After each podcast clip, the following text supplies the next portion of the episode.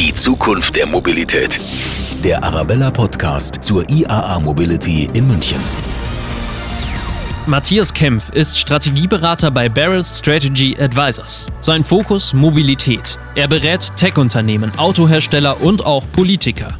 Ich bin Jonathan Reinders und ich habe mit Matthias Kempf im Podcast über die Mobilität der Zukunft gesprochen. Über futuristische Verkehrsprojekte in China, Singapur oder Finnland.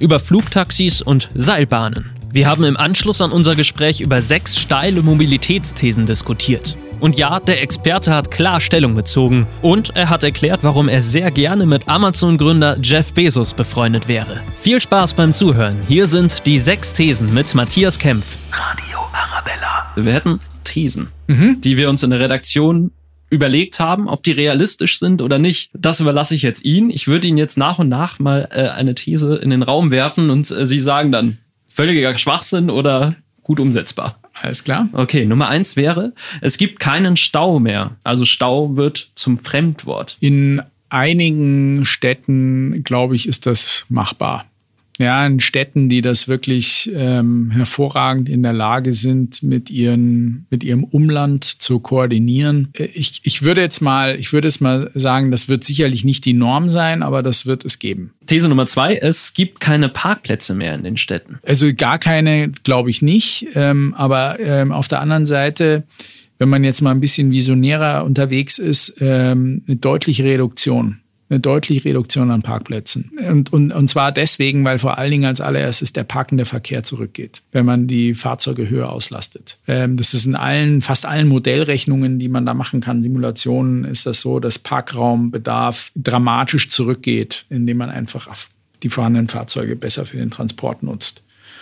Und ich glaube, dass auch der Weg ist, um ähm, so ein bisschen auch von der Stadt her so ein bisschen Zuckerbrot und Peitsche zu spielen. Ne? Also ich muss auf der einen Seite sozusagen die, die geteilte Mobilität als Stadt attraktiver machen und auf der anderen Seite kann ich äh, das unangenehmer machen, mit dem Auto zu fahren. Ne? Ich komme jetzt ja gerade aus der Schweiz, ja, vorhin besprochen. Das, äh, gehört haben. Und äh, wenn Sie da mal, wenn Sie da mal auf die Idee kommen, in auch nur eine, eine mittelgroße, eine kleinere Stadt mit dem Auto reinzufahren und da einen Parkplatz zu suchen, da werden sie ganz schnell zum Bahnfahrer. Ja, weil das nämlich so unglaublich schmerzhaft ist, fünfmal um den Block zu fahren und am Ende dann doch in einem Parkhaus zu landen. das ist wahrscheinlich umso teurer dann auch noch. Das ist natürlich, ja, das ist, das ist dann, in der Schweiz ist das sowieso ein teurer Spaß, aber ähm, nee, also und, und, die haben halt ein hervorragend ausgebautes äh, Bahnnetz dafür. Und das wird auch deutlich intensiver genutzt als bei uns. Parkplätze bräuchten wir nicht mehr. Wenn These Nummer drei stimmt, die wir uns ausgedacht haben. Die lautet, niemand hat mehr ein eigenes Auto. Das glaube ich nicht. Weil wir zu bequem sind und sagen doch. Weil es einfach, weil es einfach, ja, das Thema Bequemlichkeit und auch Prestige. Ja, ich glaube, ja, ich, also das ist ja, da kann, kann ich gleich noch was zu sagen ähm, zum Thema Prestige. Nee, es ist einfach immer noch das universelle Heilmittel in der Mobilität für alles, was nicht hundertprozentig sicher funktioniert. Und ähm, wie gesagt, es gibt wirklich da, wir haben da unsere Untersuchungen gemacht, die Bereitschaft, wirklich aufs Auto zu verzichten. Da gibt es eine Gruppe von Leuten, bei denen ist das ganz nah. Ne? Das, müssen sie, das Auto müssen sie ein bisschen teuer machen und die sagen dann sofort, nee. Aber es gibt eine große, große Anzahl von Leuten, da können Sie den gefahrenen Kilometer mit dem Auto doppelt so teuer machen und dreimal so teuer und die behalten das Auto mhm. trotzdem. Mhm. Und ähm, solange ich das nicht ähm, auch in unserem immer noch im internationalen Vergleich ja relativ ländlich geprägten Deutschland, wo der Ur Urbanisierungsgrad ist ja bei uns viel geringer als in anderen europäischen Ländern oder international. Da haben wir so viele Leute, die noch in Kleinstädten leben oder in, ähm, auf dem Land oder ja, da, bis wir das haben, dass das wirklich vollumfassend anders funktioniert. Das hm. erleben wir nicht mehr. Ja, genau. Also ich fest. Ich glaube, es wird immer nach, sagen wir mal so, nach wie vor viel exklusiv genutzte Fahrzeuge geben, auch wenn das schon abnehmen wird. Das, das äh, glaube ich schon. Ja. Also ich glaube schon, dass unser Fahrzeugbestand zurückgehen wird irgendwann, das wird irgendwann beginnen in den nächsten acht bis zehn Jahren, das glaube ich schon.